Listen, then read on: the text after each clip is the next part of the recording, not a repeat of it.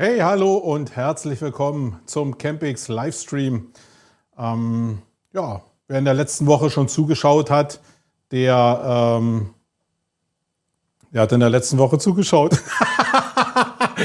äh, wenn man gar nicht in so einen Stream reinkommt, dann äh, sieht das halt so aus. Hallo Markus, schön, dass du da bist. Schöne Ablenkung. So, jetzt noch ein bisschen Gas geben. Irgendwie war ich mit den Gedanken noch ganz woanders. Meine Lieben, schön, dass ihr da seid. Heute geht es um ein Thema, äh, was mich schon eine ganze Weile begleitet. Äh, nämlich es geht um die Entwicklung eines Toolanbieters, einer Person, man kann das ja gar nicht so richtig trennen, der mich schon ewige Zeiten in der SEO-Szene begleitet hat. Ich habe 2000, so um die 2000 mit dem ganzen Thema E-Commerce, SEO so ein bisschen angefangen und da gab es so ein paar Wegbegleiter, äh, die ja so namentlich und auch persönlich in, so, in meinem Kopf waren, die ich auch immer wieder getroffen habe, die sich aber völlig unterschiedlich zu mir und zu vielen anderen auch entwickelt haben.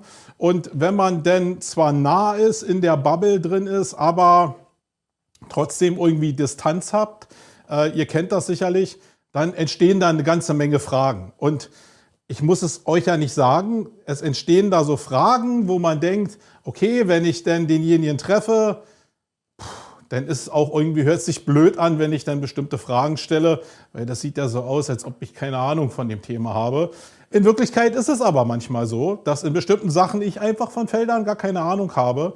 Und ich freue mich heute wirklich riesig, dass ich mal die Möglichkeit habe, in diesem Format einfach äh, dieses ganze Wissensdefizit, was ich habe, vielleicht ein bisschen zu schließen und habe mir den Markus Tober hier ähm, in den Livestream eingeladen und habe die Hoffnung, dass ich mit ihm heute eine, eine schöne Stunde verbringen kann, mit ihm, mit euch, wenn ihr Fragen habt, also immer gerne rein äh, in die Kommentare.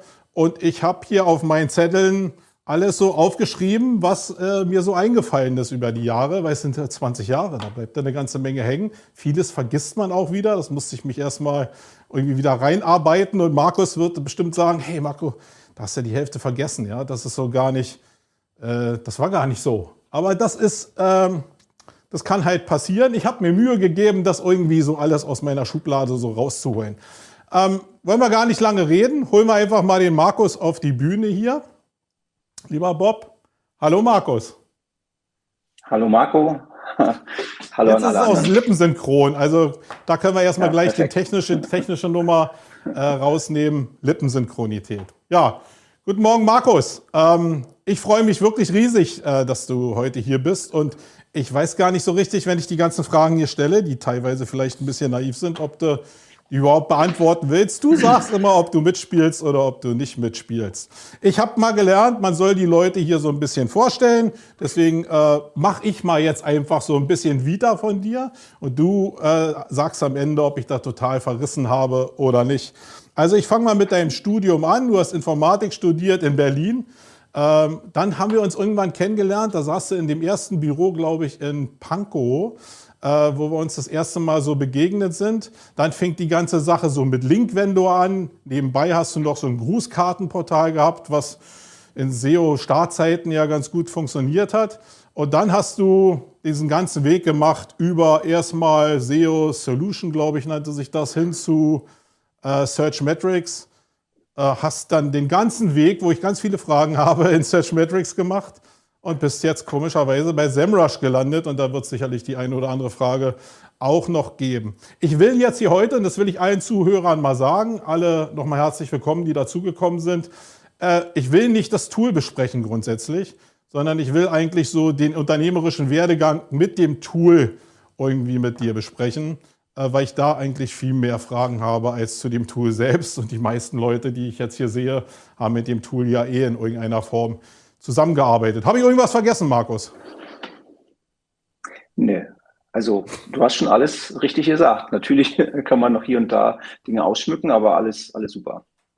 Vielen Was Dank. ich sehr immer spannend fand, wieder, wenn ich da durchgehe, ist, dass ihr gerade in der Anfangsphase, und ihr sage ich jetzt, weil das wirklich ein paar so Personen waren aus der SEO-Szene, die irgendwie aus diesem Container Idealo entsprungen sind. Zumindest hast du, wenn ich das richtig äh, studiert habe, äh, in deiner Studienzeit auch äh, ja, ein Praktikum oder irgendwie äh, was gemacht bei Idealo. Hast, warst du auch mit dem Johannes Beuys, glaube ich, irgendwie in Berührung. Also sind ein paar Leute aus dieser Schmiede Idealo rausgeschöpft, oder? Also, also mit Johannes habe ich sozusagen nicht zusammengearbeitet, weil er quasi gerade weg war, als ich reingekommen bin und ich war okay. als Werkstudent bei Idealo. Habe knapp anderthalb Jahre bei Idealo gearbeitet. Äh, aufgrund von Raummangel äh, habe ich direkt im Büro von Martin Sinner gesessen. Also ist wirklich so, du kommst in Idealo rein. Es war ja quasi auch schon sehr krass Startup-Charakter noch, weil Idealo ja auch nach, der, nach dem ersten Platz in der Internetblase jetzt, ich sag mal, sehr fokussiert war auf, ich sag mal, eine, eine Linienstruktur, ähm, wenig Bürokratie und, und gab tatsächlich keinen Schreibtisch und deswegen hat Martin gesagt, du sitzt jetzt bei mir. Total spannend. So habe ich auch sehr viel gelernt und viel mitbekommen ähm, und habe tatsächlich sehr viel SEO bei Idealo gemacht, ganz am Anfang. Äh, was ich alles genau gemacht habe, würde ich lieber nicht unbedingt erzählen. ähm, aber war schon eine ziemlich coole Schule und auch andere Leute, die sozusagen aus dem, sag mal, Ökosystem Idealo entsprungen sind, sind schon zu Recht sozusagen daraus entsprungen, weil man da auch wirklich viel Eigenverantwortung sehr, sehr früh bekommen hat ähm, und, und dadurch auch viel, viel lernen durfte, ja. Also es fällt zumindest auf und eine der Fragen, äh, die ich mir notiert habe, wäre für die Folge noch gewesen, ob das vielleicht so der Initialschritt überhaupt im Kontakt, äh, im Kontakt mit den Menschen, die du da kennengelernt hast, war, um später Search Metric aufzubauen, würde ich mal die Frage vorziehen. War das sowas wie ein Schlüsselmoment eigentlich in der ganzen Denkweise, die du da aufgebaut hast, hin zum E-Commerce und zum Growth von Firmen? Also, sag mal, unternehmerisch schon. Also, ich habe ja Linkwender schon vorher gebaut. Ne? Also, mhm. Linkwender war ja für, für alle anderen, die es nicht wissen, meine Diplomarbeit. Ne? Also, bei mir gab es noch das gute alte Diplom. Und äh, Linkwender ist im Prinzip am Ende ein Produkt geworden aus dem, was ich in der Diplomarbeit geschrieben habe. Es war ja eher theoretisch und die Ausprogrammierung war halt das Tool.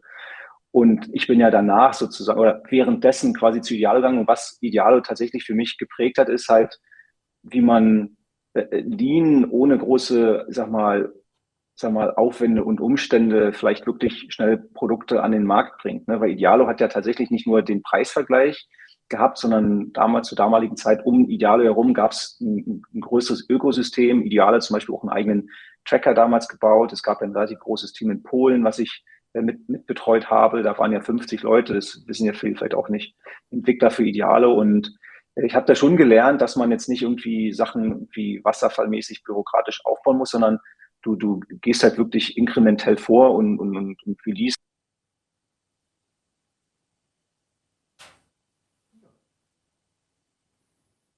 Also bei mir sind weg, Bob.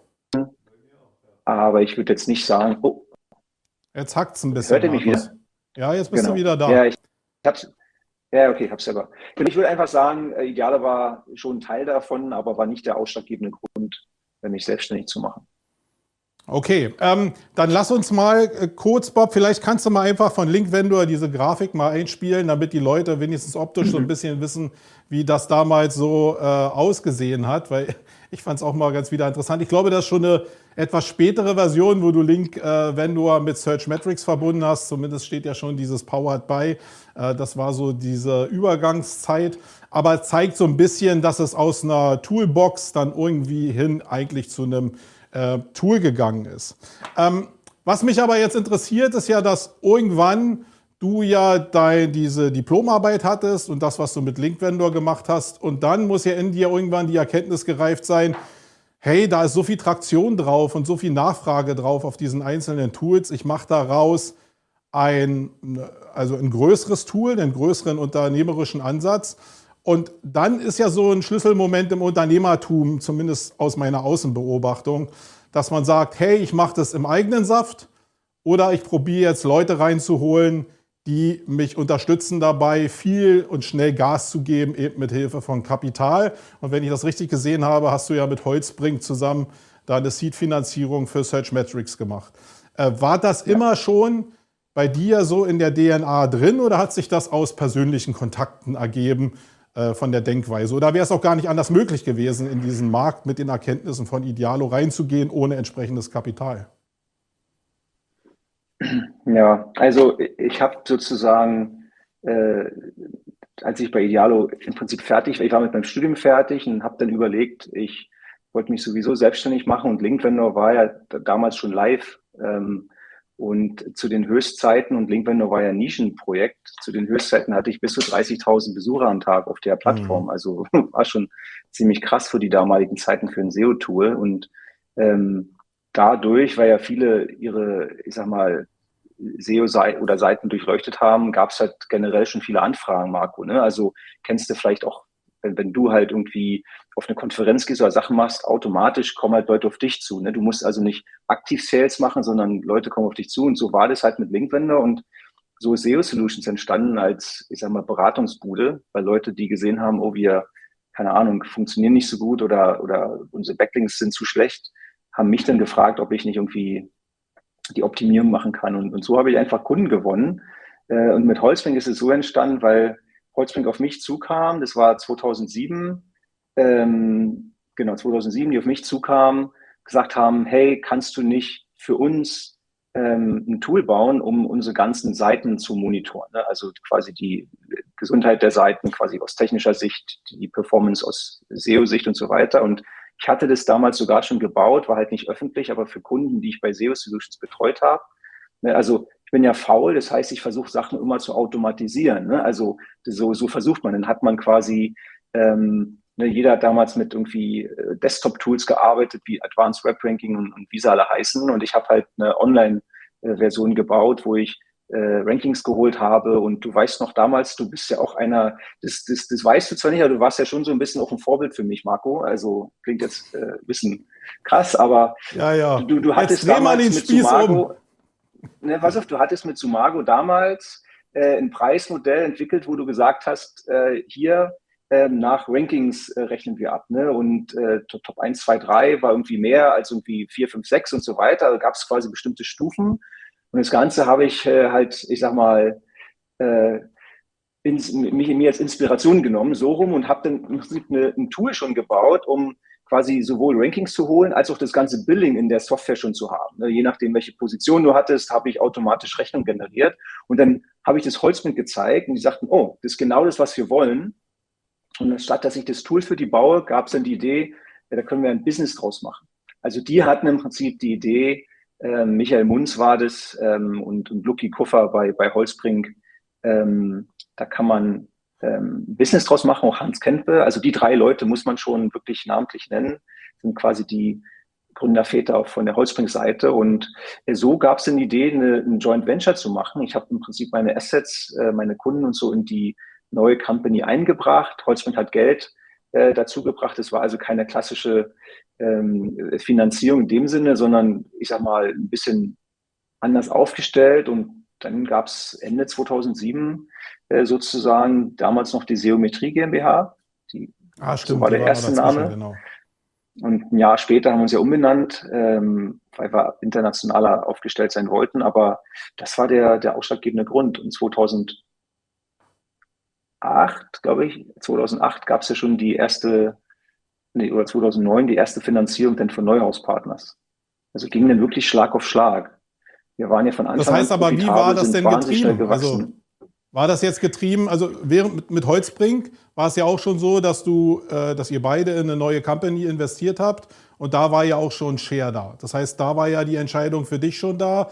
Okay, ich gebe das jetzt vielleicht aus meiner Hand. Ich weiß nicht, hattest du noch den Hut auf oder wie viele Anteile? Also für mich stellt sich immer die Frage, okay, wie ja. viele Anteile gibt man überhaupt weg von so einem Baby, was dein Brain ist? Wie viele Anteile gibt man da in der Seed-Phase weg, damit man hintern raus nicht vielleicht in späteren Finanzierungsrunden, wenn man so denkt, nicht einfach vor der Erkenntnis steht, oh, ist ja nichts mehr da an Anteilen, die ich noch weggeben hm. kann. Ja, okay, kann ich erklären. Also ich würde es auf jeden Fall heutzutage anders machen. Das ist vielleicht auch schon mal wichtig für, für die Zuschauer. Und zwar ist ja. es so gelaufen, dass ich äh, bei Holzbrink mit äh, eLab, dem Inkubator innerhalb von Holzbrink gearbeitet habe. Und Inkubator bedeutet, die wollen halt immer, ich sag mal, die Kontrolle über das Unternehmen haben. Weil die gründen Unternehmen und bringen äh, Entrepreneure rein, die kriegen signifikante Anteile. Und weil ich aber schon ein Business hatte, dann die sagt, okay, ähm, wir bewerten deine, deine Anteile und wir geben im Prinzip genauso viel aber als Kapital rein und ein bisschen mehr, damit die 50,1 Prozent haben. Mhm. Das ist sozusagen eine Sache, die ich so nie wieder machen würde. Also sag mal, ist ein Learning, weil das hieß so im Prinzip klar, es war dann ganz gut Kapital in der Company von Anfang an, ähm, aber ich, ich hatte ja Business, ich war ja profitabel, ich hatte Wachstum, ich hatte genügend Anfragen und ich bin halt, weil ich so, es war so eine, so eine Phase damals, wo der Holzbrink sehr viel investiert hat in StudiVZ und ähm, Parship und da gab es ganz viele andere coole Erfolgsstories und da, da, ist man natürlich in dem Moment excited, dass man ähm, auf so einen Zug mitfahren kann, äh, weil man glaubt, wenn man so einen Investor hat, der öffnet einen alle Türen, äh, der macht alles möglich, der verhilft dir zu unglaublichen Wachstum. Ähm, und deswegen habe ich gesagt, okay, ich, ich gebe hier tatsächlich so viel Anteile ab, beziehungsweise kriege in dem Joint Venture nur 49,9 Prozent der Anteile. Ähm, und damit hat man natürlich schon, sag mal, sehr viel Gewicht verloren. Ne? Klar, ich, ich war der Geschäftsführer und ich, ich sozusagen habe das Unternehmen geführt von der Strategie, aber über die Zeit, und da können wir ja nachher noch drüber sprechen, hat man einfach immer weniger Rechte, sage ich mal. Ne? Also wenn es gut läuft, ne? also, wenn, also das ist vielleicht auch für andere, mit Investoren zu arbeiten, ist immer Liebe auf Zeit, ist ganz wichtig. Ne? Also mhm. solange alles gut läuft, bist du der Superstar, du kriegst ganz viel Liebe, Aufmerksamkeit, alles super. Und wenn es mal nicht so gut läuft, aus Gründen, die du vielleicht selber gar nicht beeinflussen kannst, äh, dann, dann, dann sozusagen äh, ist die Liebe, äh, ich sag mal, schwächer und irgendwann vielleicht gar nicht mehr da, wie in einer Beziehung. Da muss halt irgendwie zusammen dran arbeiten. Und das ist tatsächlich so, wenn ich es heute nochmal machen würde, würde ich sagen, okay, ich, ich gucke sozusagen lieber selbst, wie weit ich kommen kann. Natürlich ist oft wichtig, gerade wenn man Softwareprodukte baut, dass man über eine Finanzierung eigentlich sein Wachstum sehr gesund erhöhen kann, weil ich sag mal, gerade in der Anfangsphase hast du halt Kosten, ne? Custom Acquisition, weißt du, das ganze Onboarding. Du musst äh, auch, ich sag mal, viel äh, sozusagen vorab finanzieren, aber wenn der Kunde lange dabei bleibt und eine hohe äh, Lifetime hat, dann amortisieren sich die Kosten relativ schnell. Das heißt, dieses Frontloading, was du investieren musst, ist durch, durch ein VC oder durch Kapital generell halt ganz gut. Ähm, aber ich würde halt nie wieder 50,1 Prozent sozusagen gleich von Anfang an abgeben. Aber wie war das jetzt? Das ist jetzt so diese Anteilsgeschichte. Ähm, ich kann mir so vorstellen, gerade weil ich nie Berührungspunkte irgendwie mit VC hatte, ähm, dass das ja nicht nur jetzt eine Prozentzahl ist, sondern dass da ja auch Anwälte mitmischen, dass du ein Stapel Papier auf den Tisch kriegst, wo du gar keinen Überblick hast. Ich vergleiche das immer so ein bisschen wie mit dem Hauskauf. Als ich mein Haus gekauft habe, äh, das war relativ einfach, aber das, was mir der Notar da vorgelesen hat in einem endlosen Gesülze, da habe ich nur die Hälfte von verstanden. Am Ende habe ich unterschrieben. Ähm, läuft das Klar. auch so ähnlich oder hast du da Berater gehabt? Wie hast du dich da orientiert? Ich denke mal, heutzutage ist der Prozess relativ standardisiert ähm, aus Gründen, um das Ganze lean und schnell zu machen. Und ich glaube auch, es gibt viele richtig gute Kanzleien, die einen auch beraten. Also gerade Startups, die jetzt vielleicht in den ersten frühen Phasen von Investitionsrunden sind. Damals war das noch anders und ich habe deswegen äh, mir einen Berater geholt. Äh, das war ein Steuerberater, der M&A gemacht hatte für Boda. Ne? Also Boda war ja auch damals sehr aktiv und der mhm. hat mich beraten, um den ganzen Kauderwelsch, wie das Ganze ist, war, äh, zu verstehen und, und auch den Vertrag so anzupassen, dass der, ich sag mal, mir genügend Rechte gibt. Am Ende ist es ja trotzdem so, du hast, wenn du äh, mit einem Investor zusammenarbeitest, das mitgehangen, mitgefangen Prinzip. Ne? Also du kannst nicht einfach hingehen und sagen, oh, ich habe keinen Bock mehr, ich verkaufe meine Anteile, geht nicht, weil da hast du Tag-along, Drag-along-Rechte, du, du kannst nicht einfach ähm, mit deinen Anteilen machen, was du willst. Das gleiche gilt aber auch für den Investor und ähm, habe sozusagen damals, weil es halt noch nicht standardisiert war, mit einem Steuerberater da zusammengearbeitet. Wenn da jemand Bock hat, kann mich auch direkt anschreiben, ich kann den Kontakt herstellen, der macht, der macht immer noch solche äh, Projekte und arbeitet aber jetzt für eher für große PEs und berät sozusagen halt da die äh, Unternehmen, die ihre Anteile an PEs verkaufen wollen, auch hinsichtlich von solchen, solchen Themen. Jetzt hast du ja gesagt, dass ziemlich schnell nach der Holzbrink-Finanzierung, und da hast du ja jetzt selbst das offengelegt, 51, äh, 50,1 Prozent, äh, gab es eine Anschlussfinanzierung. Wie läuft denn das da? Natürlich holt man denn sich noch mehr Kapital. Ist das getrieben dann von dem Investor an sich? Äh, oder hättest du das denn auch schon eigentlich wieder nicht mehr gemacht? Weil dann multipliziert sich ja vielleicht dieser Faktor, hm, hätte ich es mal lieber gelassen, in eine Richtung, die dann vielleicht unsmart wird für dich. Ja, klar. Also na, von außen betrachtet sieht es immer so aus, dass man Anteile verliert, aber am Ende gewinnst du ja ganz viel, weil wenn du selber gutes Wachstum hast und du siehst, du kannst mit mehr Kapital eigentlich schneller wachsen oder in Technologie investieren oder dir irgendein Edge gegenüber dem Wettbewerber arbeiten, weil du halt einfach vielleicht mehr Leute heiren kannst oder internationalisieren kannst etc., ähm, dann ist das Kapital natürlich ein Vorteil. Du verlierst also nicht, sondern du gewinnst. Und ich sag mal, die Rechnung ist auch an sich relativ einfach. Ne? Du, du hast Anteile an einem Unternehmen und du, es gibt eine Bewertung aufgrund von relativ vielen auch bekannten Faktoren, gerade im SaaS-Bereich.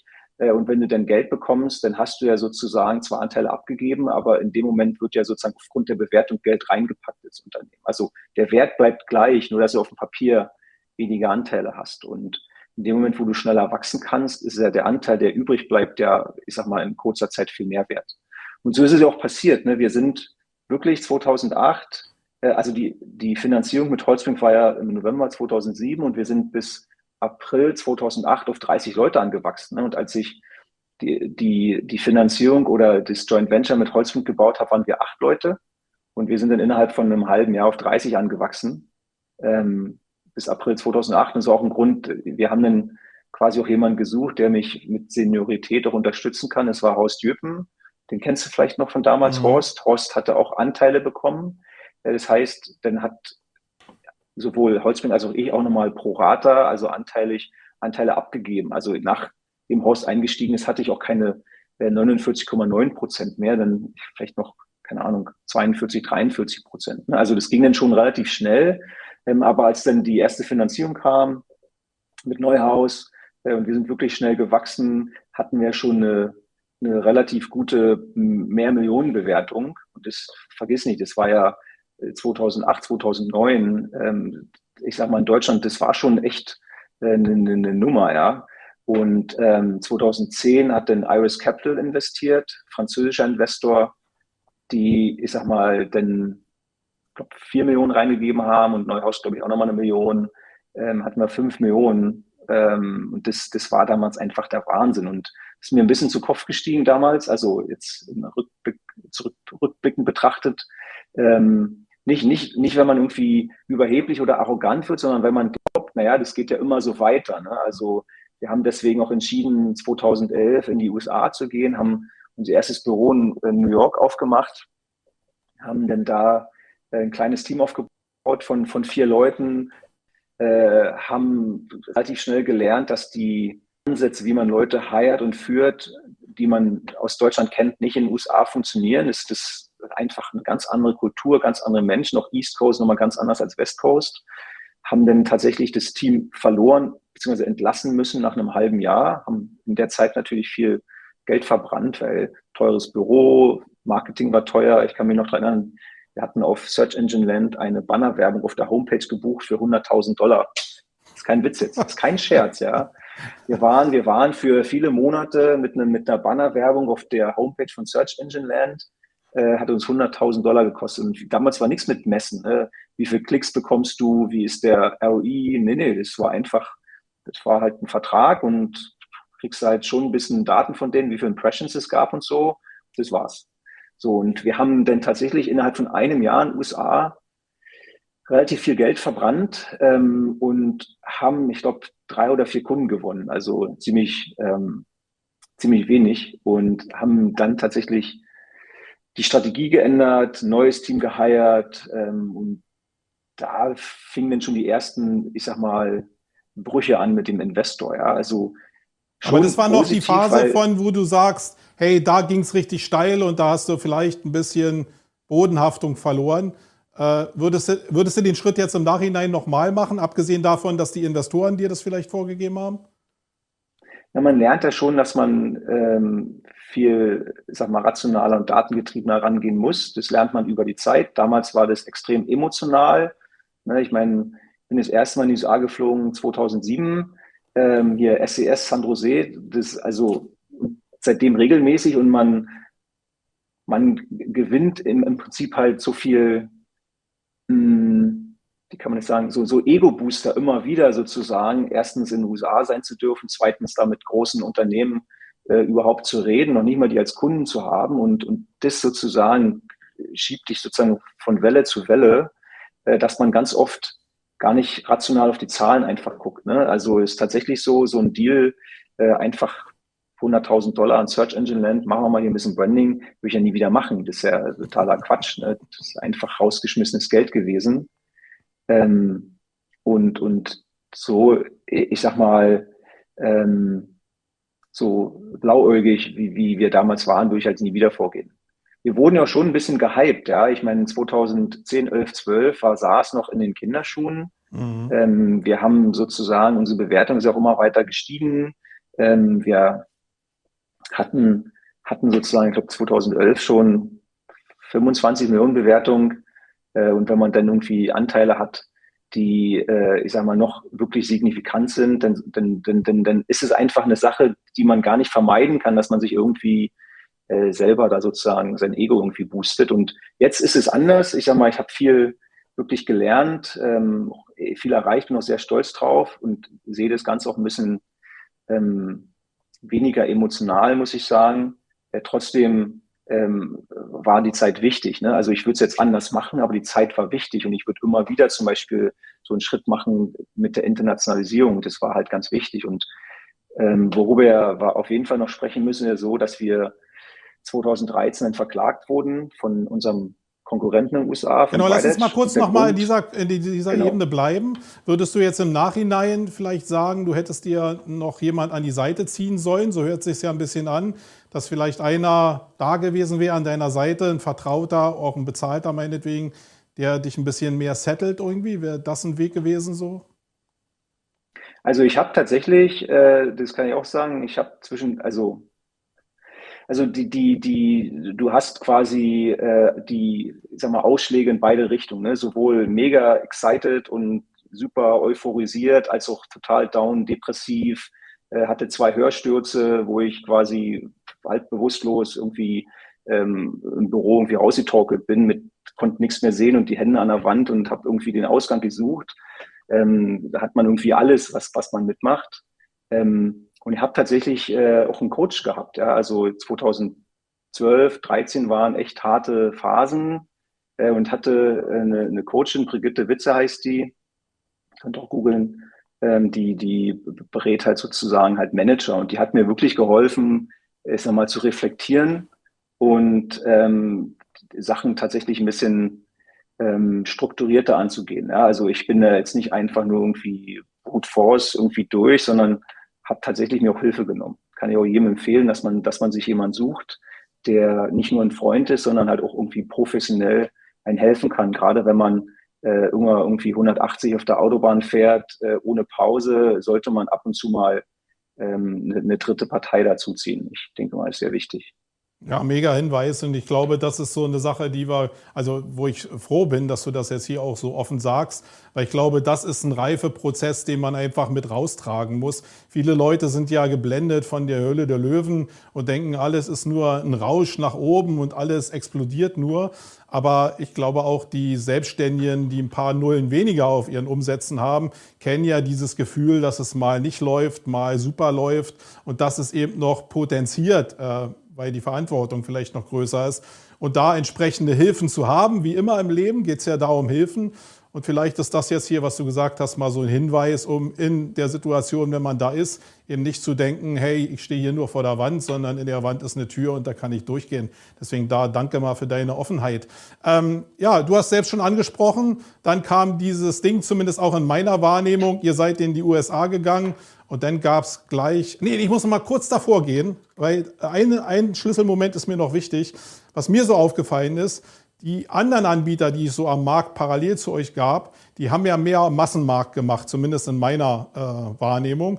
Und was du mhm. gemacht hast, oder explizit jetzt Search Metrics, war, dass ihr euch sehr stark fokussiert hat, habt auf die großen Marken, auf die Anbindung, also das Festzementieren über APIs an große Marken und damit auch eine Form von Abhängigkeit natürlich auf technischer Basis zu schaffen. Äh, also als Gegenpol zu diesem Massending. Ihr habt irgendwann mal in meiner Wahrnehmung mal mit Rapid und so probiert, auch ein bisschen in die Masse zu gehen, aber der Kernfokus lag eigentlich immer auf diesen großen Brands und auf den großen Marken. War das im Nachhinein die richtige Entscheidung? Ja, ist Und war es deine Entscheidung? Also, ja, ja, war, war meine Entscheidung. Also ich kann auch sagen, warum. Ähm, ganz, ganz, also zum, zu den Anfangszeiten, wo man ja die ersten kommerziellen Erfolge gesehen hat, wo du wirklich siehst, das Modell funktioniert, äh, haben wir viele, ich sag mal, Strategie-Meetings gehabt und haben versucht zu überlegen, welche Preistiers gibt es überhaupt. Ne? Also es gab ja nicht nur, ich sag mal so 100 Euro im Monat, sondern wir haben auch überlegt, gibt es Modelle, wo es vielleicht, ich sag mal, 5 bis 30 Euro sogar gab für den absoluten Massenmarkt. Gab es damals noch nicht, gibt es jetzt. Ne? Also der Markt mhm. existiert. Ähm, und haben dann gesagt, naja, da wo das Geld eigentlich ist, wir haben uns als Salesforce als Vorbild genommen, da wo das Geld ist und wo man auch inkrementell wachsen kann, also quasi über die Expansion von einem Bestandskunden, das halt, sind halt große Unternehmen. Ne, du gehst halt rein, vielleicht mit einem eher, ich sag mal, moderaten Preisticket und über die Zeit äh, wächst du den äh, Account. Und wir haben auch gewusst, dass die Churn-Raten mit hoher Wahrscheinlichkeit viel, viel niedriger sein werden. Bei Enterprise-Unternehmen haben deswegen bewusst gesagt, wir fokussieren uns nur auf die Großunternehmen.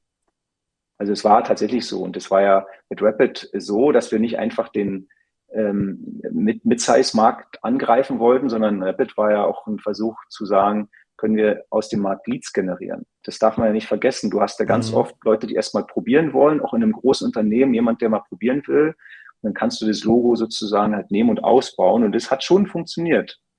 Das ist ja unser Problem auch dann irgendwann geworden, weil wir zu erfolgreich waren in den USA, dass wir verklagt wurden. Das ist tatsächlich der Grund gewesen. Wir sind zu schnell gewachsen. Ähm, wir hatten 2013, 2014 noch bis 2016 halt ein unglaubliches Wachstum. Äh, ich sag mal, jedes Jahr knapp 100 Prozent äh, den Softwareumsatz gesteigert, äh, über Jahre hinweg.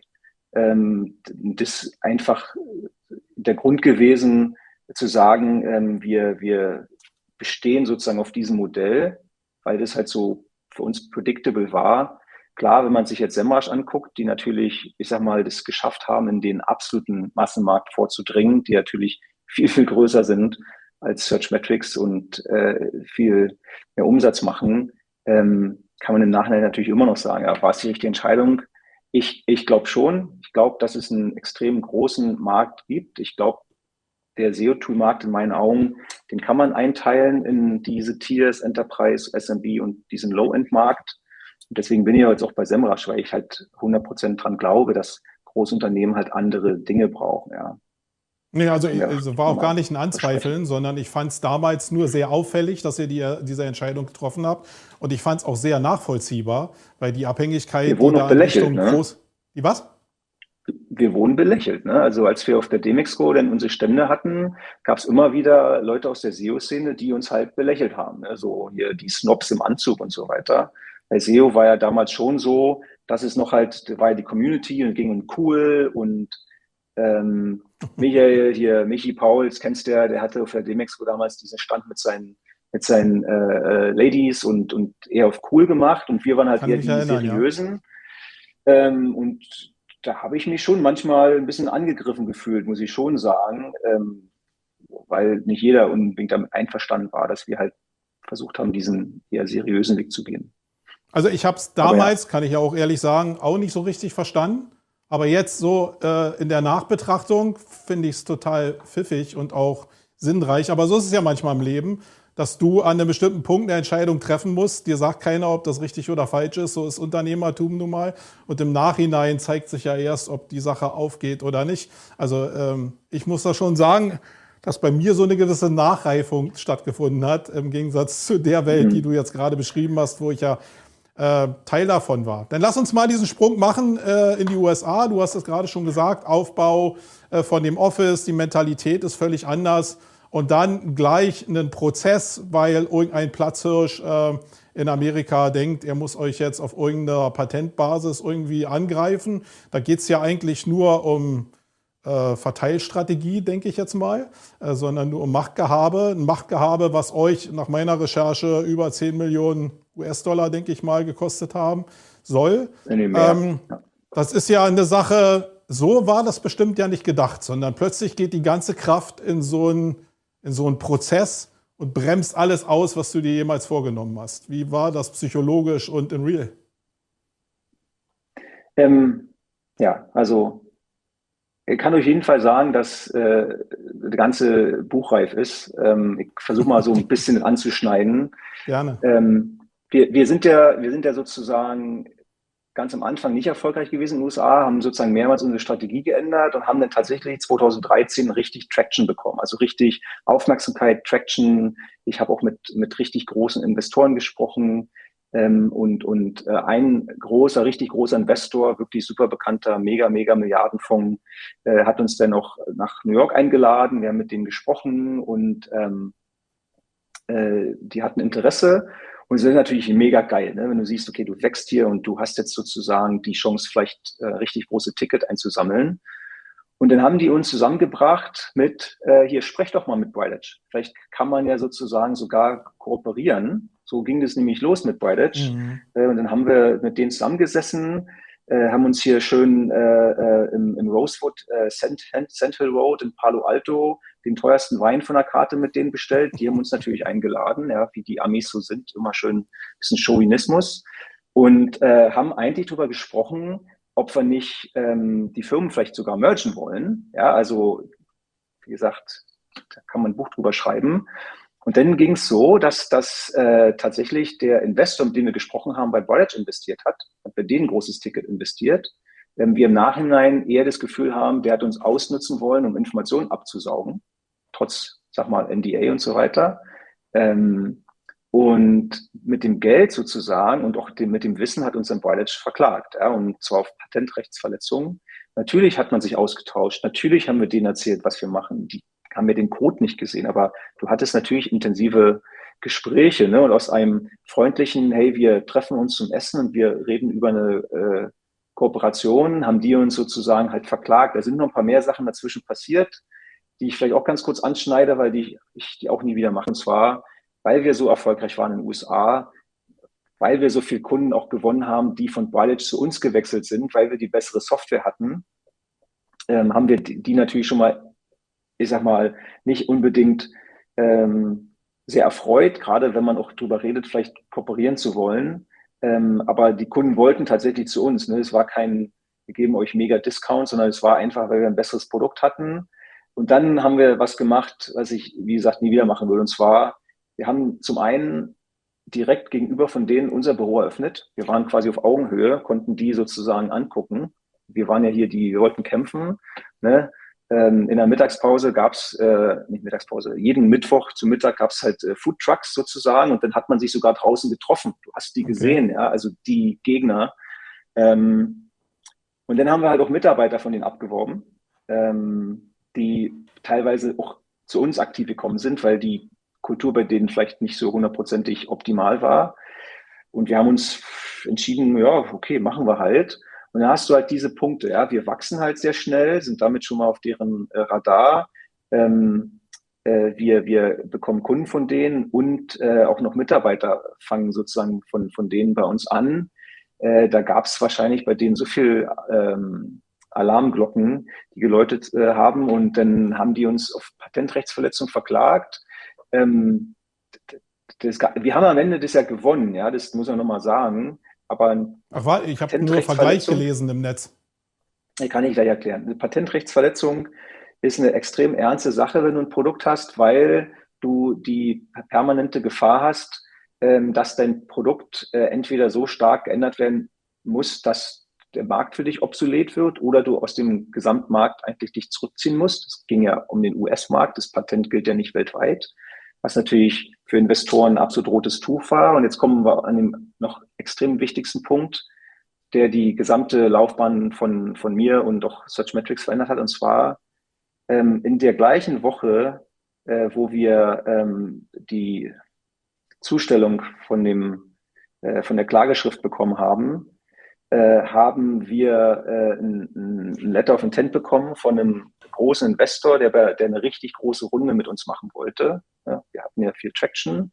Mhm. Ähm, und das wäre halt der absolute Oberknaller gewesen für, für Search Metrics. Der Grund, warum wir das nicht schnell abschließen konnten, ist tatsächlich, weil einer unserer existierenden Gesellschafter, Namen will ich nicht nennen, sich gewehrt hatte, ähm, bei dieser Finanzierung so mitzumachen, weil der geglaubt hat, der würde ja dann mehr Anteile verlieren.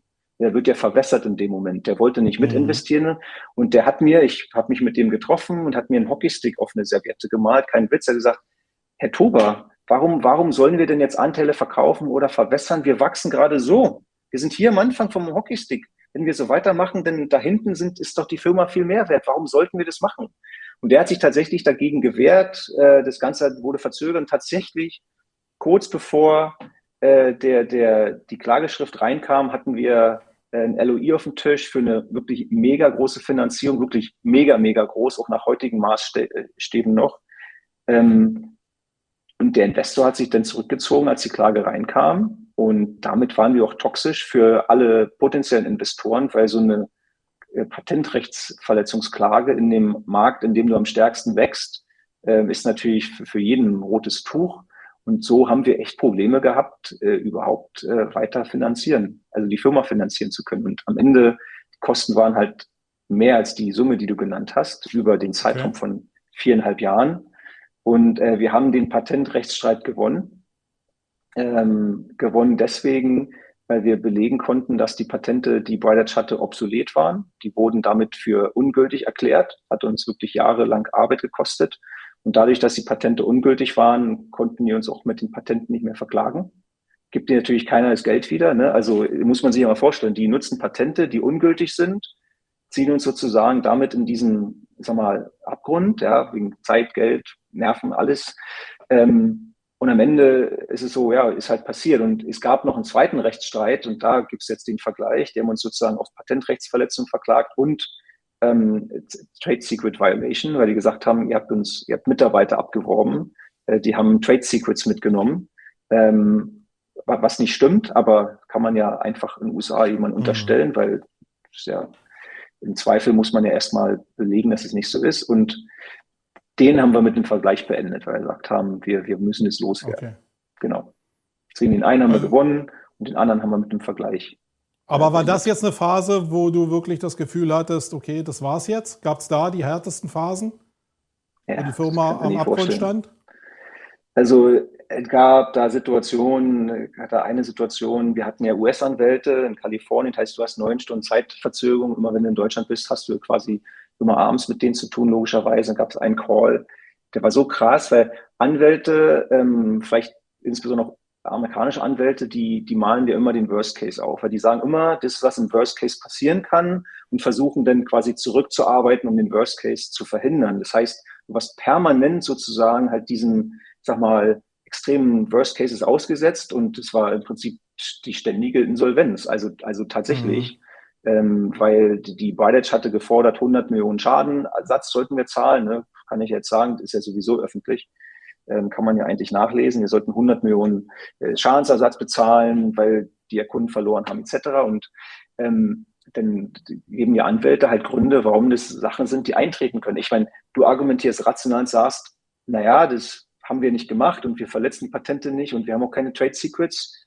Aber die Anwälte sagen, naja, das kann halt sein, dass es dann doch so ist. Und es gab eine Situation, da hatten wir einen Call war irgendwie 10 Uhr abends, ich war noch im Büro, äh, bin ich quasi ohnmächtig unter den Stuhl runter sozusagen äh, geglitten. Äh, und äh, das sind so Sachen, also, das, das möchte ich nie wieder erleben, muss ich ganz ehrlich sagen. Und das ist auch der Grund, äh, dass ich auch meine Investoren, ähm, zukünftige Investoren, also ich bin ja sehr glücklich mit dem, was ich jetzt mache, aber wenn ich nochmal welche suchen müsste, sehr genau auswähle, weil du dann Investoren haben möchtest, die halt auch wirklich resilient sind, ja, die halt sagen, wir gehen mit dir da durch, weil wir wissen, äh, wir können es hier gewinnen. Und die Investoren, die ich hatte, die waren halt nicht, nicht allein sozusagen, weil meine Idee war ja zu sagen, wir, wir, die verklagen uns, wir verklagen die jetzt zurück. Wir wollen eigentlich, weil wir sind ja nicht schuld, wir brauchen jetzt eigentlich Geld, äh, um die zurückzuverklagen, damit du einen Waffenstillstand erreichen mhm. kannst. Ja, weil wenn, wenn, weil wenn nur du verklagt wirst, bist du ja derjenige in der äh, Defensivposition. Und wie, wie, willst du sozusagen da einen Waffenstillstand erreichen, ähm, wenn, wenn du nicht sozusagen zurück angreifst? Ja, ist ja krass, dass ich jetzt sowas sage in der aktuellen Situation, aber so war tatsächlich ja, unser Gedankengut. Und, und ähm, wollten die Investoren nicht. Nee, nee, wir versuchen alles irgendwie so zu managen und wir machen so und so. Und im Nachhinein, wenn man Investoren gehabt hätte, die wären ein bisschen aggressiver gewesen, die sagen, wir wollen hier durch, ihr habt hier eine, eine geile Company, ein geiles Produkt und wir wollen es so schnell wie möglich beenden.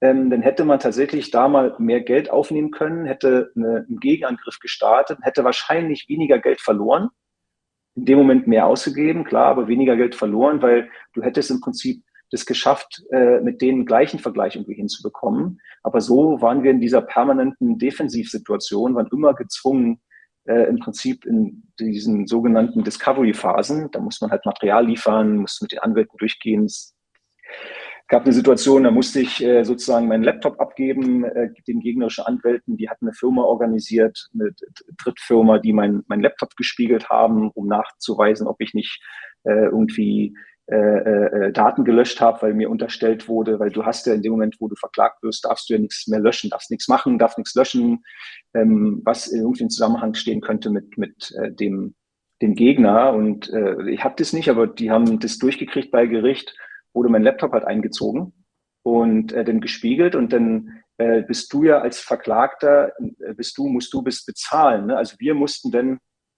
die dritte Firma bezahlen, äh, Kroll Ontrag war das, äh, die im Prinzip mein, die, mein Laptop durchgegangen sind. Ne? Die re äh, rekonstruieren ja auch Daten, die gelöscht wurden. Ne? Das ist ja sozusagen der Sinn der Sache, dass die sozusagen die Festplatten spiegeln und, und dann alles rekonstruieren. Und du fühlst dich so machtlos, ja. Du gehst dann da zu denen, sitzt dann in der Anwaltskanzlei, bist in einem Raum, die kriegst ein Protokoll, hier musst du unterschreiben, du gibst deinen Laptop ab und die können dürfen machen, tun, was sie wollen damit. Ne? Du musst den entsperren, musst ja dich einloggen und wir sitzen ein paar Stunden in einem Nebenraum und die machen mit dem Laptop irgendwelche Sachen, ja. Und kriegst danach wieder. Aber du kriegst so, nicht gleichzeitig den Laptop von denen. Natürlich nicht. Das, ja das wäre ja vielleicht noch Ersatz gewesen. Äh, lass uns aber, aber mal kurz. Ja, genau. Genau in der Phase genau. finde ich so irgendwie es sehr, sehr spannend. Du sitzt da, bist völlig an der Belastungsgrenze, hast das harte Business, äh, bist vielleicht auch Vorreiter auf dem amerikanischen Markt, weil sich ja bislang du ja der Einzige warst, der aus Deutschland zumindest darüber gegangen ist. Viele haben ja auf dich geschaut. Und dann bist du ja Teil der SEO-Welt und der SEO-Szene gewesen. Du warst bestimmt in Social-Media-Plattformen angemeldet und hast denn die Diskussion natürlich um deine Company da irgendwie mitgelesen. Sind da nicht mega Welten aufeinandergeprallt, wo du gedacht hast, ey, was sind das alles für Spacken? Die haben gar keine Ahnung, wie das Business wirklich funktioniert? Ja, natürlich, das Problem ist, dass du halt viele Dinge nicht öffentlich machen darfst, ne? weil in dem Moment, wo du einen laufenden Prozess hast, darfst du ja aus äh, rechtlichen Gründen die Informationen nicht veröffentlichen. Dann hast du natürlich schon Leute, zu, die zu dir kommen und sagen, hey, was habt ihr denn hier von Bright geklaut? Ähm, ähm, die sind ja am Recht und ihr seid ja sozusagen schuld. Äh, wir haben tatsächlich auch Kunden nicht bekommen, weil die gesagt haben, naja, das Ganze hier, der Rechtsstreit, äh, wenn da nur ein Fünkchen Wahrheit sozusagen dran ist, dann können wir mit euch nicht arbeiten und so weiter. Also du hast schon äh, echt eine Situation, dass dein Unternehmen äh, da stark beschädigt wird und du kannst ja nicht die Wahrheit sagen, also die Wahrheit sagen schon, aber du kannst nicht, ich sag mhm. mal, jedes Detail sagen, ähm, weil du das nicht darfst. Ja. Und es hat einen extrem belastet. Ne? Also das waren schon, also es hat auch positive Seiten, weil diese vier, viereinhalb Jahre mit dem Rechtsstreit hat das Unternehmen auch sehr zusammengeschweißt. Das darf man auch nicht vergessen, weil du hast auf einen Moment, in einem Moment so einen Gegner, äh, der dich verklagt, wo alle in dem Unternehmen halt gegen den einen sind. Ne? Alle sagen, wir wollen den schlagen. Wir wollten jeden Deal gegen die gewinnen. Wir wollten jeden Kunden holen. Wir wollten es denen zeigen, ähm, dass wir einfach besser sind. Und als tatsächlich der Rechtsstreit dann durch war, hattest du in, in Search Metrics wirklich schon das Gefühl, dass das Ganze so, klar, das Ganze ist wie so ein ähm, Stein vom Herzen gefallen, ist schon so, aber danach ist das Ganze so ein bisschen auseinandergewabert, ja, und ähm, das ist tatsächlich interessant, muss man sagen. Du hast diese Drucksituation, schweißt alle zusammen. Und in dem Moment, wo die weg war, hast du das Ganze auch wirklich, hat sich schon anders entwickelt. Wie bist du denn rein als Unternehmer psychologisch damit umgegangen? Weil alles, was du jetzt erzählst, ist ja extrem negativ. Und dann äh, ist ja auch meine Erfahrung immer, wenn du halt einen hohen Fokus äh, oder selbst wenn das vom Tagesgeschäft nur 10 Prozent ist, also ich in meiner Person neige immer sehr schnell dazu, mich dann mit diesen 10 Prozent faktisch 100 Prozent auseinanderzusetzen. Äh, und das wirkt jetzt noch ein bisschen intensiver, muss ich sagen, weil das ja wirklich megamäßig Kraft von deinem Mindset raubt. Ähm, ist in der Zeit einfach viel liegen geblieben oder wie hast du es geschafft, trotzdem für dich positiv zu denken, das auch an die Mitarbeiter weiterzugeben und grundsätzlich Search Metrics nicht in der Problemstellung darzustellen, sondern eigentlich immer noch positiv darzustellen. Ist ja eine mega Challenge. Also, ja, das stimmt. Also, was ich auf jeden Fall sagen muss, ist, dass die Leute in dem Unternehmen, also sowohl am Anfang als auch wirklich während dieser sehr harten Phase, waren einfach das Ein und Alles. Ne? Also das, das habe ich, ich, alles, was jetzt vielleicht so negativ rüberkommt, geht ja, geht es um die Situation. Ja? Mhm. Das darf man nicht vergessen. Die Leute waren einfach der Grund, warum das Ganze überhaupt auch funktioniert hat. Ähm, das muss man halt auch ganz klar sagen. Darf man sozusagen, ähm, darf man sozusagen nicht, nicht unterschätzen, dass auch, äh, wenn man Unternehmen gründet, dass am Ende die Leute. Ja, da sind ja ein paar mit bei, glaube ich, die du meinst, die jetzt immer noch Teil von dieser Welt sind. Und äh, vielleicht genau. ist es genau das, der Gegenpart zu dem, was ich gerade jetzt so ein bisschen ketzerisch negativ gesagt habe. Wenn diese Szene, die wir denn vielleicht in irgendeiner Form noch haben, an die ich ja glaube, in der ich auch groß geworden bin, ein paar Leute von denen, die du jetzt meinst, vielleicht in meiner Sichtweise zumindest, das ist der positive Teil eben davon dass da Leute eben verstanden haben, um was es geht und dass die dann auch hinter dir stehen in so einer Drucksituation. Ist das Teil von, von dieser Weltszene oder ist das jetzt ein Investmentbereich? Weil das würde ja die Szene so ein bisschen aufwerten. Ähm, also ganz kurz meine Gedanken zu Ende zu machen. Also die, die Leute in Search Metrics wirklich, die, die haben das Ganze auch eingeatmet. Ne? Wir haben aus dem Management auch versucht, den Druck wegzulassen und die haben wirklich, sind über sich hinausgewachsen. Also wir haben tatsächlich in der Zeit ja auch nicht uns quasi eingeigelt und haben uns einfach hier nur blöd verklagen lassen, sondern wir haben ja wirklich ähm, extrem geile Produkte gebaut. Die Leute sind über sich hinausgewachsen. Ich glaube, in der Phase sind auch viele Leute, ich sag mal, weil viele haben ja auch aus dem Studium ihren ersten Job bei Searchmetrics angefangen, die sind über sich hinausgewachsen. Ich glaube, in Berlin oder generell in vielen Unternehmen gibt es viele Searchmetrics-Gewächse, will ich mal sagen, die jetzt auch wirklich in, in, in Führungspositionen sind, die wirklich tolle Menschen sind. Ähm, und, und das sozusagen das ganz Wichtige, dass man das nicht vergisst, ja, auch wenn das Ganze jetzt so negativ klingt. Und das Negative in meinen Augen ist halt einfach nur, ohne dass ich jetzt, es geht nicht um Name-Dropping und, und so weiter, aber ich glaube einfach, hätte man sich am Anfang auch mit den Investoren einigen können, dass man sagt, wir haben hier eigentlich die Chance, ähm, das Ganze zu drehen, sozusagen, äh, das, das Momentum zu verändern, ähm, dann hätte, dann wäre das Ganze ganz anders ausgegangen. Ähm, ist es nicht, ist halt einfach so. und das ist im Prinzip das, was bei mir halt am stärksten halt auch nach, nachgewirkt hat, halt auch bis jetzt, dass man da einfach so ein bisschen das Gefühl hatte, man wird allein gelassen, auch mit den ganzen Problemen. Ähm, ist auch in Ordnung, weil wenn du Geld bekommst von, von anderen, dann investieren die sozusagen halt in eine, in eine Vision. Wenn es sich nicht ganz so aus äh, äh, sozusagen ähm, schmückt, wie das äh, geplant ist, dann ist es ja vollkommen okay, weil die ja müssen genauso auf ihr Business achten. Das ist ja vollkommen in Ordnung.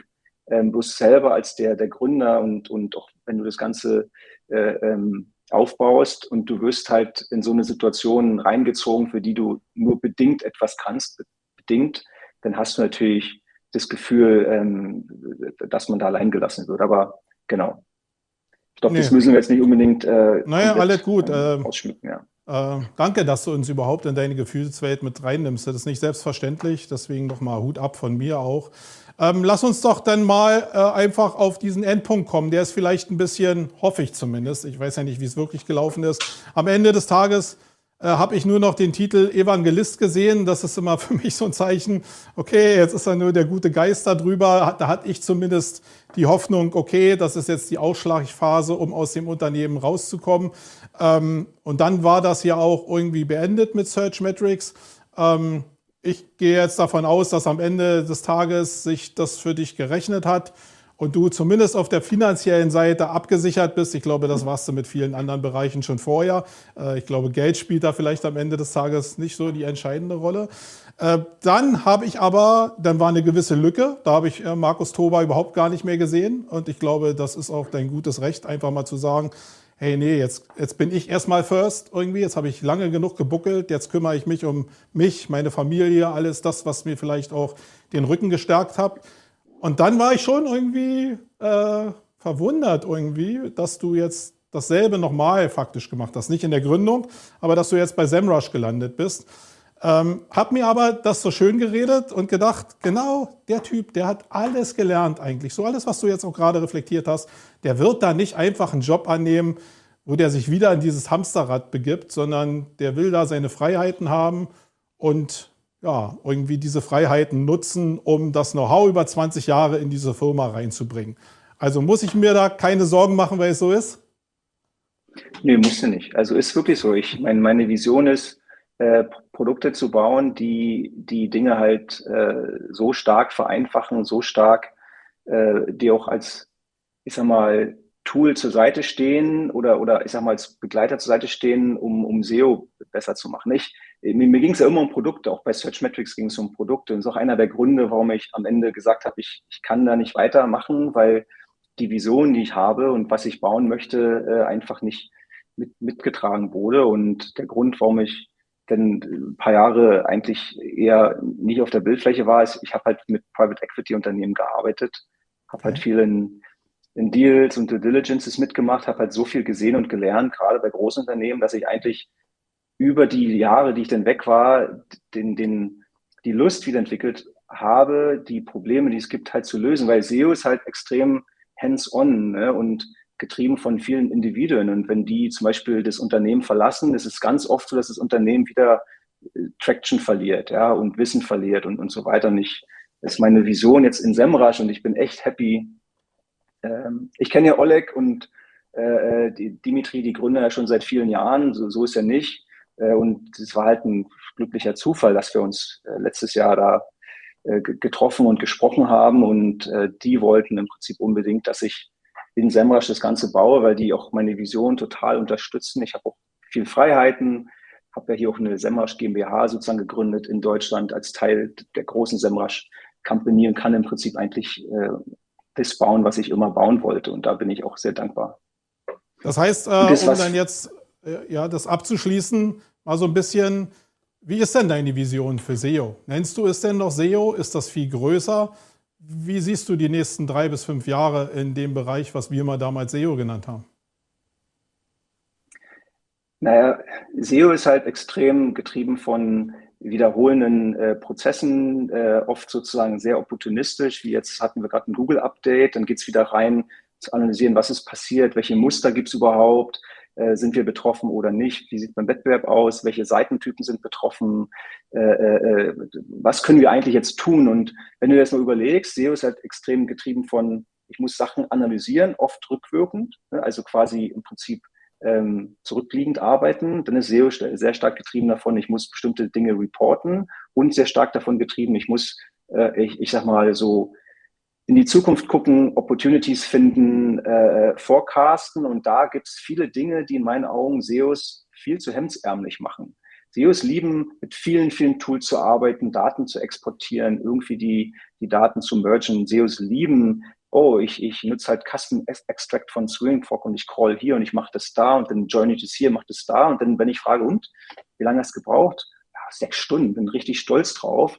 Und das sind so Dinge, die ich glaube, die kann man viel besser machen, wenn man bestimmte Dinge automatisiert, wenn man Data Science von Anfang an sozusagen mit draufbaut. Und das, das mache ich jetzt. Ich habe sozusagen, wie gesagt, äh, relativ viel Freiheiten und ich, ich glaube, sozusagen Dinge bauen zu können, die, weil erstens weißt du ja, Zeit ist Geld. Ne? Wenn du Zeit sparen kannst, dann schafft es sehr viel Wert. Das ist quasi Ziel Nummer eins und Insights, die du sonst vielleicht gar nicht bekommen könntest und ist sozusagen äh, ist, ist meine Vision. Und ich kann noch nicht zu viel verraten, weil ich baue ja sozusagen direkt noch an dem Produkt. Noch gibt's ja nichts, ähm, was man sehen oder kaufen kann, aber ähm, das, das wird so sein. Wird es denn irgendwie, aber ich habe ja auch eine, eine, eigene kleine Vision, eine Mikrovision, äh, wo ich denke, dass SEO natürlich sehr stark mit Content-Produktion und auch mit Seeding, mit Social Media, nicht direkt im Algo, aber indirekt schon verbunden ist. Das heißt, immer wenn ich irgendwie sehe, dass äh, große Marken oder auch kleinere Marken Fernsehwerbung, Radiowerbung, sonst was machen, dann hat das schon einen Impact äh, auch auf die Wahrnehmung der Marke für Dritte, die dann vielleicht über ihre Plattform meinetwegen verlinken etc. pp. Also da gibt es schon irgendwie sehr viele Schrauben, die übers Brandbuilding auf SEO einzahlen. Gibt es da Tendenzen, äh, bei euch, die jetzt meinetwegen so eine Verbindung irgendwie probieren, sichtbar zu machen? Ja, ja, auf jeden Fall. Also SEMrush ist ja einer der wenigen Anbieter, die Clickstream-Daten haben. Also wir sehen tatsächlich auch Traffic. Wir arbeiten gerade äh, also mit, mit einer internen Data Scientistin, arbeite ich gerade an einer Studie für äh, Zero Clicks und Google, quasi gerade mit aktuellen Daten, weil wir einfach so viel ähm, tatsächlich echte User-Clickstream-Daten, also anonymisiert analysieren können. Und da spielt es auf jeden Fall eine Rolle, was du sagst. Ne? Also wie stark ist ein Brand überhaupt? Also wie, wie stark kann es einfließen als potenzieller Faktor in bestimmten äh, Bereichen? Also ist am Ende ja sozusagen schon sehr stark äh, auch intent getrieben, weil wenn du als Brand sozusagen in bestimmten Bereichen, sag mal, keinen Namen hast, dann ist es ja egal, ob du sozusagen einen Brand hast in einem Bereich, aber in einem anderen Bereich sozusagen kennt man dich noch nicht. Und das wollen wir schon analysieren, wie der Einfluss ist. Ähm, aber was es für das Tool bedeutet, kann ich nicht sagen. Aber die Idee ist schon, dass man die Daten so verknüpft, dass du die äh, möglichen Impacts halt schon sehen kannst, ja. Okay, da würde ich mich zumindest super drüber freuen. Ähm weil das andere in der Toolbasis schon noch sehr eingeschränkt ist und dich dann natürlich auch immer einzwängt in diesen Bereich, der glaube ich auch nicht mehr so von meiner Gefühlslage nicht mehr so zeitgetrieben ist. Ähm, Markus, herzlichen Dank, äh, dass du die Stunde hier dabei warst. Herzlichen Dank nochmal dafür, dass du das auch so privat gestaltet hast. Ich glaube, es ist nicht selbstverständlich, dass man so, so die Hosen runterlässt und auch so tief in seine Psyche äh, schauen lässt. Ich glaube, das ist wichtig, auch für die Leute, die hier zugucken um diese emotionale, diese Human Marketing Geschichte eben auch ein bisschen zu verstehen, weil es nicht alles nur äh, Rocket Science und alles geht hoch und alle werden reich, sondern es ist immer ein Auf und Nieder und vieles, glaube ich, ist am Ende des Tages auch Glück und zur richtigen Zeit an der richtigen Stelle sein, vielleicht die richtigen Personen kennenlernen. Also in diesem Sinne, ja. äh, Hut ab nochmal und danke dafür, dass du da warst. Äh, für alle Leute, die den Markus jetzt nicht kennen, nochmal äh, der Hinweis, dass er auch auf der SEO Campix eine Session macht. Und wenn ihr dann noch Fragen habt aus dieser Session raus, dann könnt ihr ihn da gerne euch zur Brust nehmen und mit ihm äh, da sich unterhalten. Er ist ein sehr, sehr zugänglicher Mensch, obwohl wir uns jetzt viele Jahre nicht mehr gesehen haben, eigentlich so, aber du bist noch derselbe Mensch, der du immer mal warst, muss ich jetzt sagen. Also Hut ab und danke, dass du dabei warst, Markus. Tschüssi. Danke euch. Danke, Marco. So, meine Lieben, ähm, ich hoffe, für euch war ein bisschen was dabei. Ich äh, muss sagen, das war in Teilen für mich sogar gar nicht so leicht, äh, wenn jemand auf der anderen Seite emotional sehr stark betroffen ist. Äh, ja, was macht man denn? Lässt man, lässt man das zu? Probiert man ihn zu retten? Ähm, zu retten ist auch so ein blödes Wort, aber ihr wisst, was ich damit meine mit der Situation. Äh, da lerne ich auch wieder was, auch als Moderator. Ähm, ich da bin ich sehr froh drüber und bin jetzt selbst emotional ganz schön äh, betroffen davon. So, in der nächsten Woche, äh, lieber Bob, äh, gib doch mal den Hinweis äh, für die nächste Woche, haben wir den Volker Gassner da. Da freue ich mich auch besonders drauf. Der erzählt, wie Greenpeace Kampagnen plant. Der äh, Volker ist ja auch bei der Contentix ähm, Speaker, wo er die Highlights, die besten Aktionen von Greenpeace äh, beleuchtet und nicht nur beleuchtet, weil er sie zeigt, sondern so ein paar Insights auch zeigt. Äh, da habe ich schon viele witzige Sachen gehört und äh, da wird er entsprechend auch eine Menge zu sagen. Und wie jetzt die Planung ist von den Kampagnen, wie man zu der Ideenfindung kommt, etc. pp. Das wird ähm, der Volker in der nächsten Ausgabe oder wird mir da Rede und Antwort stehen. Das war's in dieser Ausgabe. Ich wünsche euch einen schönen Tag. Schwitzt nicht so sehr im Büro. Ähm, und ja, für alle Leute, die dann hier später in der Aufzeichnung auch zugucken, äh, schön, dass ihr bei der Campix vorbeigeschaut seid, äh, habt. Tschüss!